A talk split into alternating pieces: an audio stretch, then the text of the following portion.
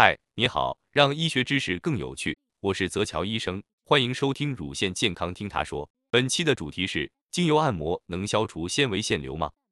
首先，我们要知道纤维腺瘤很重要的影响因素是激素，尤其是雌激素。如果雌激素水平失调，可能会直接影响肿瘤生长。同时，有研究发现，在二十岁之前长期使用口服避孕药会增加纤维瘤发病概率。如果完全不管，纤维瘤大小有可能会变化，比如怀孕期间它可能会长大，到了更年期又经常萎缩，有时候纤维瘤甚至会自己消失。所以纤维腺瘤主要是和激素相关，它不是毒奶，它是细胞增生的产物，又不是什么管子堵住了，光靠按摩怎么可能会消失呢？